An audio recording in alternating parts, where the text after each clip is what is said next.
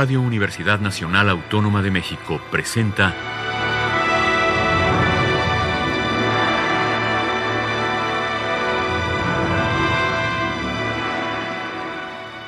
Hacia una nueva música.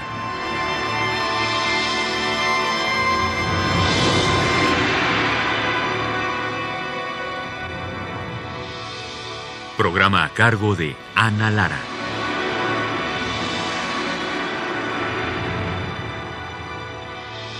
Muy buenas tardes, bienvenidos hacia una nueva música. Soy Ana Lara. El día de hoy tenemos con nosotros a Alejandro Barrañón, maravilloso pianista mexicano. Bienvenido, Alejandro. Esta tarde vamos a platicar sobre un disco que salió el año pasado que se llama Odisea Avantgarde Mexican Piano Music, música para piano este, escrita por compositores mexicanos. Cuéntanos primero, Alejandro, cuál fue tu motivación para hacer este disco y este y quiénes son los compositores que decidiste integrar en este proyecto. Bueno, pues eh, antes que nada muchas gracias por la invitación a tu maravilloso programa. Eh, yo me comencé a ocupar mucho de la música mexicana después de que hice, desde que hice mi programa doctoral en los Estados Unidos, en la Universidad de Houston. Mm, me enfoqué en los estudios para piano de Carlos Chávez. Y posteriormente, pues, eh, continué con obra de Chávez, hice los cinco caprichos, los grabé en la sala de Nezahualcóyotl junto con los estudios, otras obras de Chávez, sonatas, obra temprana. Que salió en un disco también. Que también salió en un disco y que por cierto se llama Hacia una nueva música. Sí, como el libro de como Carlos el libro Chávez, de Carlos Chávez, que por lo visto nos ha inspirado a muchos. y posteriormente, bueno, pues eh, el asunto de los estudios eh, pianísticos me ha interesado mucho. Hice algunos de Ponce, hice los de Rolón, que también son súper interesantes para segundas, para quintas. Eh, y bueno, pues ya en esa ruta, pues continué con música más reciente. Mm, por eso eh, consideré autores que y decidí por obras que a mí me gustan. O sea, ese fue el cual fue el criterio realmente música contemporánea, es, eso sí yo sabía, escrita después de 1960, pero música que, que uno se siente bien tocándola, que es idiomático también, que el cuerpo eh, aprende mucho, aprende cosas nuevas, pero se siente hasta cierto punto cómodo. Ese es el mejor criterio, ¿no? Pues sí. El placer de tocar una Exacto. obra que sea realmente Claro. para tu instrumento, Claro, ¿no? implica retos, porque desde luego que siempre hay cosas nuevas, estructuras nuevas que también el cuerpo necesita ser educado para, pues para realmente crear las conexiones neuronales y además la sensibilidad que, es- que eso implica. Y entonces eh, fui encontrando, a mí me gusta mucho ese trabajo que, que se hace de, de archivo, de ir buscando en colecciones privadas, en instituciones, desde luego que hay cosas súper valiosas en todos lados. Y eh, también, pues, escribiendo amigos que son compositores. Fue el caso, por ejemplo, de la pieza de Javier Torres Maldonado, que además había sido premiada en Salzburgo en un concurso de composición. Es una pieza fantástica que puede tocarse tanto en el fortepiano como en el piano contemporáneo. Y um, bueno, pues me envió la pieza, me di cuenta que estaba súper difícil. Eh, es realmente de una estructura mm, que siempre deriva en cosas nuevas. Sí, no, no, no hay, no hay regresos, sino que es un poco, volvemos otra vez a esa idea de como de la espiral, que parece regresar, pero siempre es diferente. Y bueno, esa es una de las piezas. Después encontré tus estudios. Sí, Tus estudios que yo ya ni me acordaba de ellos. eh, que son del 86, y estuve en la Biblioteca del Centro Nacional de las Artes, estuve en, el- en la- los archivos del CENIDIM, y voy encontrando eso. Las, las vi, me gustaron. O sea, es eso tiene la música, que desde luego que es sonido, es vibración, pero también desde que uno ve la partitura, cómo está escrita, pues sabes que, que hay mucho. Y ahí. además estaba a mano, ¿no? Y está en manuscrito. Sí. De hecho, mucha de la música que, que se grabó en este disco, pues sí, es, es manuscrito, lo cual implica también a- muchas veces otro tipo de esfuerzo, esfuerzo porque no siempre la mano es tan, tan precisa, ¿verdad? Sí, sí, sí, es cierto. Eh, entonces, bueno, pues me vino muy bien porque si yo había hecho estudios de segundas, tanto en Rolón como en Chávez, es como en Ponce también hay un estudio para segundas y, y, y quintas y terceras, bueno, pues ya estaba hasta cierto punto, ciertas estructuras ya están ahí en la mano. Y el de, séptimas, muy contrastantes, por cierto, ambos, ambos estudios. Después, Correspondencias, que es una obra súper interesante, en la cual pues, se escribían Gerhard Muench y Mario Lavista materiales musicales, se iban enviando por el correo, me imagino que habrá tomado casi un año. o más, sí. o más, ¿verdad? Para juntar la pieza. Con todo y que no iba muy lejos, ¿no? Porque el maestro vivía en... en Tacámbaro, Michoacán, sí. Pues sí, eh, pero además es muy interesante ver cómo parece casi la misma mano. O sea, es difícil adivinar quién, quién escribió qué.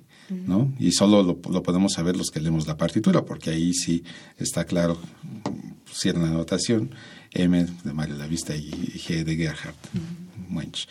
Eh, es una obra súper interesante. Y así, bueno, fui completando. Algo que, que, me pareció muy interesante fue la sonata de Eduardo Mata, que es de 1960, 1961. Es una obra súper eh, juvenil. Mata creo que apenas estaba por ingresar al taller de Carlos Chávez. Y es impresionante ver la, la factura, la, madurez, el arrojo que, que tiene esta esta pieza, que es uh, aparentemente, parece un poco como eh, serialismo integral, aunque realmente no, estrictamente no lo es, pero suena a, serialismo integral y se ve en la partitura como si lo fuera. Bueno, pues vamos a empezar escuchando música. Ya nos hablaste un poquito de, todo, todo el programa general, de algunos, porque el, el, disco en realidad incluye también obras de Carlos Vidaurri, de Rodolfo Halfter, de Luis Montoña Tiscareño, y de Mila Watt también. Es un disco que es una coproducción, como suelen ser todos los discos. ¿no? ¿Quiénes son los que te apoyaron en este proyecto, Alejandro? Bueno, esta es una producción que salió por eh, la Universidad Autónoma de Zacatecas con un programa, apoyado con un programa federal que se llama PIFI. Es un programa que se llamaba de fortalecimiento institucional y donde pues fuimos beneficiarios algunos eh, o muchos docentes para hacer este tipo de aportaciones. Y bueno, pues desde luego también la parte que le corresponde a Limba, porque soy también eh, concertista del Instituto Nacional de Bellas Artes, y también donde lo grabamos, que fue la sala del Instituto Cultural Olinjo Lisli, a quienes pues, les envío un saludo y mis agradecimientos. Bueno, vamos a escuchar entonces la primera pieza que nos propones es Orior, que justamente es la que abre el disco de Javier Torres Maldonado. Háblanos un poquito sobre la, la complejidad pianística de, esta pieza. Ya nos hablaste un poco de, cómo llegó a tus manos, pero ya después, cuando efectivamente la tienes que, poner en tus dedos, ¿qué, ¿cuál es tu experiencia? Bueno, yo hablé con Javier Torres Maldonado acerca de esta pieza. Afortunadamente, eh, bueno, pues somos buenos amigos y eh, me dio mucha información. Él lo que pretende se inspira mucho en estos preludios franceses que no tienen compás, son muy libres, que son bastante improvisados. Y Orior inicia así con una colección de quintas justas, bastante improvisadas, no hay compás, hay de repente algunas señales, indicaciones de cuántos segundos debe durar cada evento, pero eh, inmediatamente comienza a ver elementos que irrumpen dentro de esa perfecta eh, armonía, entre comillas. Son elementos muy cromáticos, fulguraciones con teclas negras y eh, hay también mucha polirritmia eh, al final de la pieza. es una pieza muy, muy compleja, pianísticamente es, difícil. Es difícil porque hay grupos de notas que comienzan por pequeños grupos de notas de dos o tres elementos nada más, pero cada vez van incorporando más y resulta que de repente, hay grupos tal vez como de 40 o 50 notas que deben ser sonadas como, como una unidad. Eso es lo, eso es lo importante. Bueno, pues vamos a escuchar entonces Orior de Javier Torres Maldonado con Alejandro Barrañón en el piano.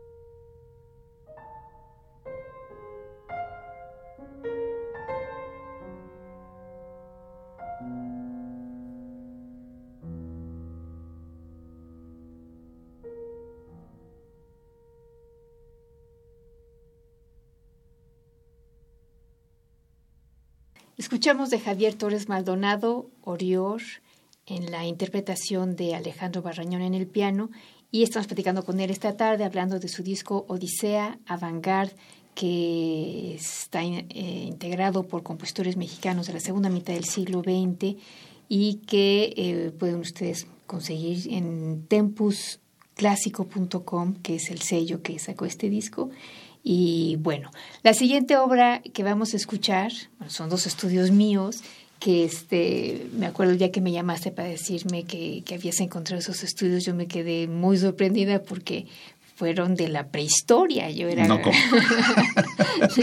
caña uno.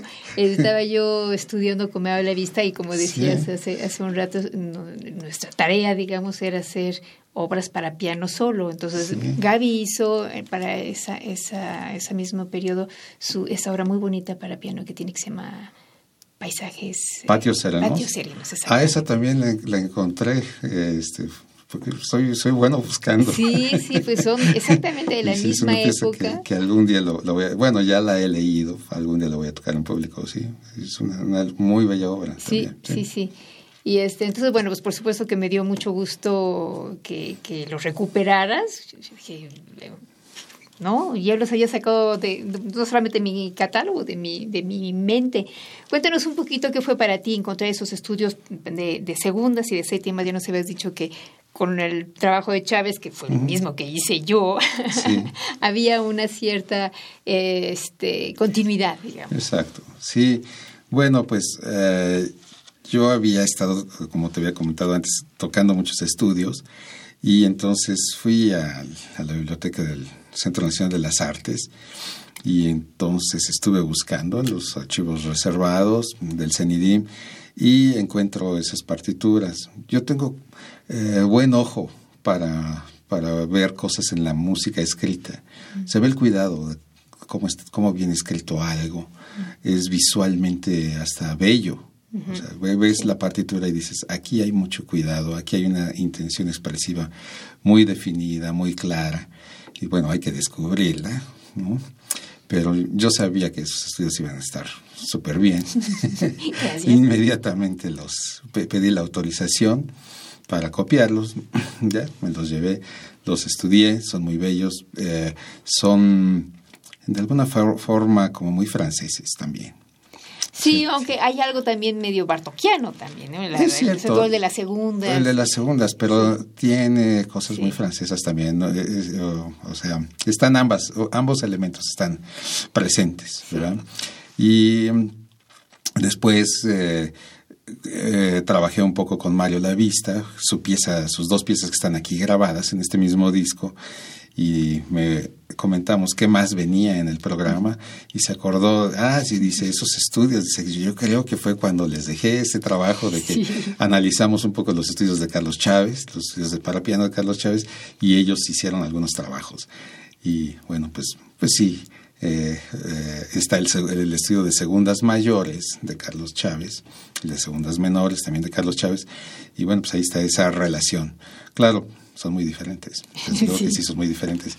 Y el de séptimas, pues, pues hay pocos estudios para las séptimas, no sé cuáles más hay, o sea, este, ese sí realmente es algo que es, que es muy nuevo.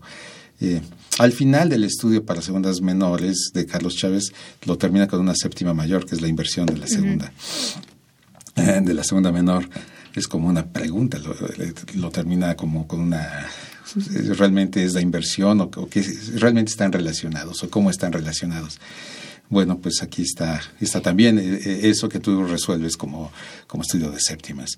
Y, es, y tiene mucha expresividad, es un estudio muy lírico, eh, de repente un poco expresionista, sin, sin, estar realmente en la corriente del expresionismo, pero ambos estudios y forman un buen grupo. Pues yo te agradezco que los hayas redescubierto y que los hayas grabado. Así es que vamos a escuchar estos dos estudios. El primero es el de séptimas, el segundo es el de las segundas y la interpretación, por supuesto, está a cargo de Alejandro Barrañón en el piano.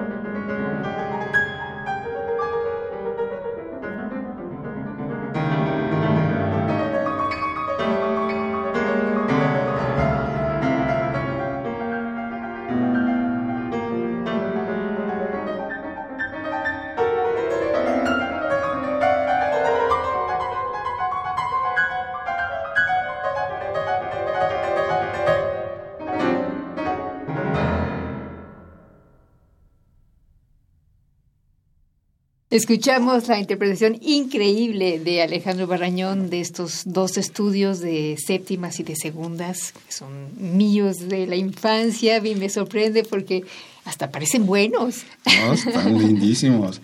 Este, estábamos recordando justamente que los toqué antes de grabarlos para ti. Sí. Todo lo que pude tocar para los compositores, pues eh, así lo trabajé con ellos. Y recuerdo que te pregunté el tempo que está indicado para el estudio de segundas. Me parece que debe ser más rápido, te dije de plano. Me suena más rápido. Y me diste autorización de tocarlo más rápido. No, bueno, suena fantástico. Súper bien, súper bien.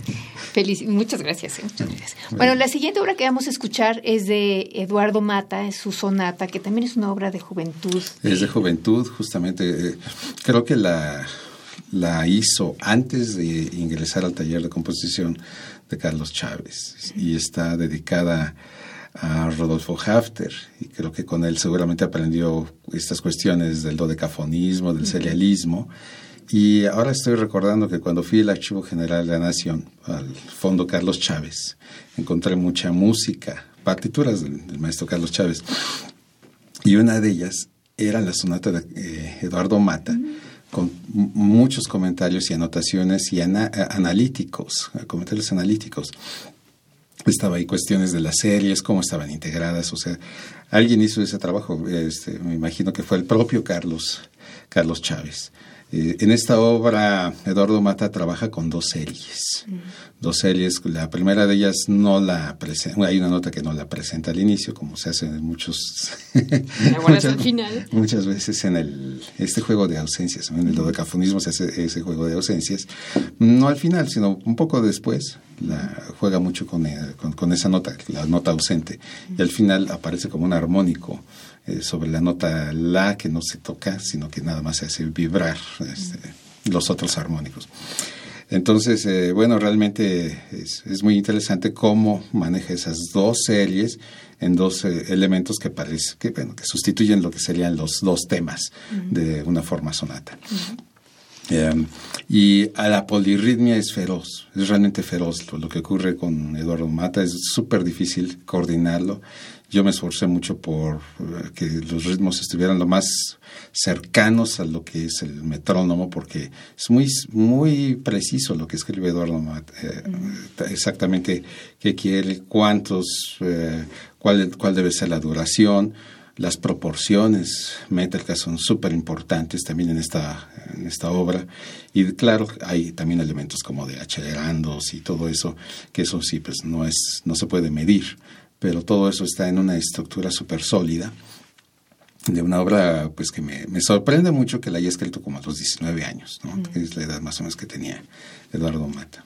Bueno, pues vamos a escuchar la sonata de Eduardo Mata en la interpretación de Alejandro Barrañón en el piano.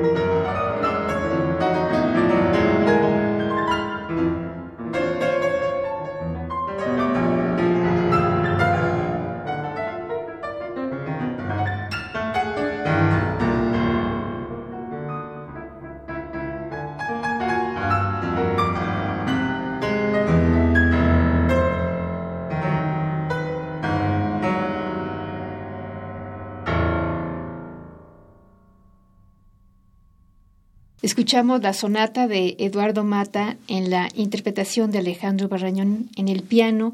Esto es parte de su disco Odisea Avantgarde que salió en el sello Tempo, Tempus Clásico. La página es www.tempusclásico.com, ahí lo pueden bajar. Yo bajé mis estudios ahí, por cierto.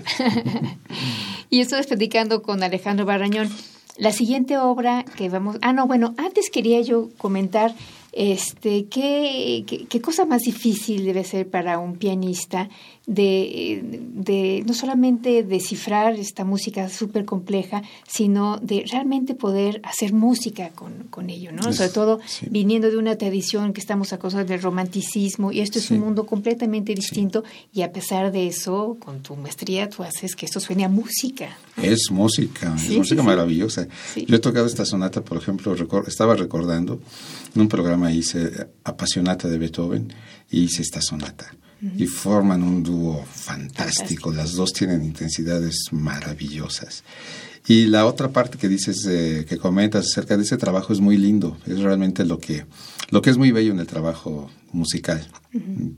en mi caso pianístico, es cómo encontrar los elementos que hacen que un discurso musical em, se articule de una manera congruente, lógica. Y eso no es tan fácil. Muchas veces piensa uno, encuentra uno ciertos elementos que se relacionan. Primero encontrar esos elementos, cómo se relacionan. Es, es difícil porque pues, ya, ya vimos, ya escuchamos, estas texturas son muy complejas. Pero de todo eso hay ciertos elementos que en cierto nivel estructural pues hay que destacar, porque lo, le, dan todo el sentido y hacen toda la diferencia. Si se hace caso omiso, o si no se descubren esos elementos, pues la música suena como algo ah, amorfo, amorfo Sí, sí, sí. Entonces, a, mí me encanta eso y yo utilizo mucho dos colores, color rojo y color azul, eh, cuando estoy estudiando la música que voy a tocar. Y de repente cuando hago esos hallazgos, cuando finalmente llego a, esos elementos, es un momento como de mucha dicha, porque sí, me doy una cuenta. Epifanía, ¿no? Sí, aquí es donde estaba, aquí es donde, aquí se articula muy bonito. Y a veces es algo que puede ser incluso una sonoridad que se prolonga eh, en el tiempo, eh, lo que da, eh, lo que articula ese discurso. Puede ser un silencio, pero es un tipo de silencio muy específico. Este, hay muchos tipos, muchos tipos de silencios. Y, ese es un trabajo que haces, es un trabajo de mesa. Es un trabajo de mesa, de escuchar la música mucho, no solamente tocándola, sino imaginándola. A veces imaginándola se encuentran más cosas. Eh, y toma mucho tiempo. Sí, toma mucho tiempo. Pero, es muy lindo, es lo, que, lo que a mí me gusta. Sí, fantástico. Bueno, ahora sí, la siguiente obra que vamos a escuchar es de Mario Lavista. Es una pieza que se llama Mujer pintando en cuarto azul. Cuéntanos un poquito tú. Esta obra es bastante reciente, pues desde 2013, y Mario eh, la escribió pensando en Joy Laville, la, pintora inglesa que vivió tantos años en México. Su obra es bellísima, muy serena, estos azules, hay muchos silencios, eh, por así decirlo, en, su pintura. Y mm, bueno, pues yo le agradezco mucho al maestro Mario, que además fue mi maestro de taller eh, de música contemporánea, este panorama musical del siglo XX. Fantástica esa clase. Una clase en la cual aprendimos tanto. Yo todavía tengo mis apuntes de lo que... Sí, yo también. Estudiamos de peleas a Melissa, Wozzeck, ¿no? Realmente fantásticas sus clases de Mario. Y esta es una obra en la cual suena muy francesa, hay varias obras que son muy francesas en, el disco. Sí, yo creo que tenemos, eh, los mexicanos en general tenemos una afinidad con, Francia. sí, nos viene eso. Eh, si volvemos a Chávez, pues también admiraba tanto la obra de Debussy, la estudió tanto. Bueno, pues está eso. Eh, hay elementos también que nos remiten un poco a Alban Berg en esta pieza de mm, Mujer pintando en cuarto azul. Y yo tuve también la oportunidad de trabajar con Mario Lavista personalmente en el estudio de un querido amigo Alberto Cruz Prieto. Mm, y estuvimos toda una tarde muy largo trabajando sus dos obras que vienen en este disco, que es Las Correspondencias de 1983, Gerhard Wench en la vista, y esta que es eh, Mujer Pintando en Cuarto Azul. Y bueno, Mario, yo recuerdo que tenía que irse a una cena pero nos prolongamos por horas y él hizo muchas observaciones y yo las fui anotando también con mis colores. Eh, él descubrió que había ah, como un par de errores de dedo, que, eso es, bueno, a todo mundo le puede ocurrir. Fue muy bueno poder corregirlos, que él me los haya señalado exactamente en dónde. Hizo anotaciones también de cuestiones de pedal, de intenciones.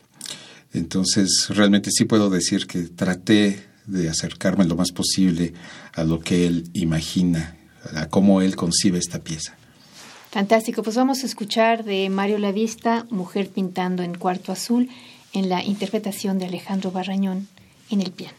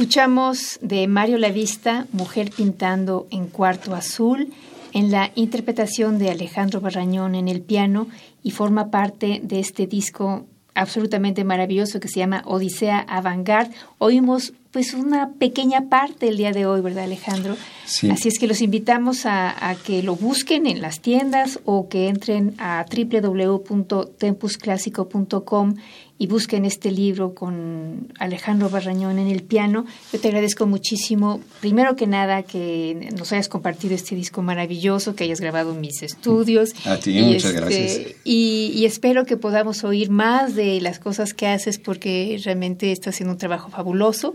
gracias. Y bueno, pues nos queda nada más despedirnos. A nosotros estuvo en la producción Alejandra Gómez, en los controles técnicos Inti Terán, mi este mi eh, asesor técnico de lujo el día de hoy. Gracias, Cinti. Y yo soy Ana Lara. Les deseo que pasen muy buenas tardes y hasta la próxima semana. Muchas gracias.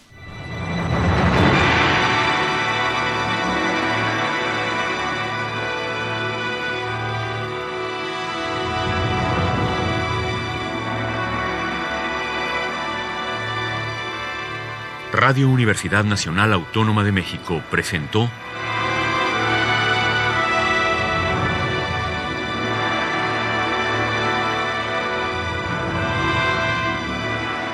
hacia una nueva música.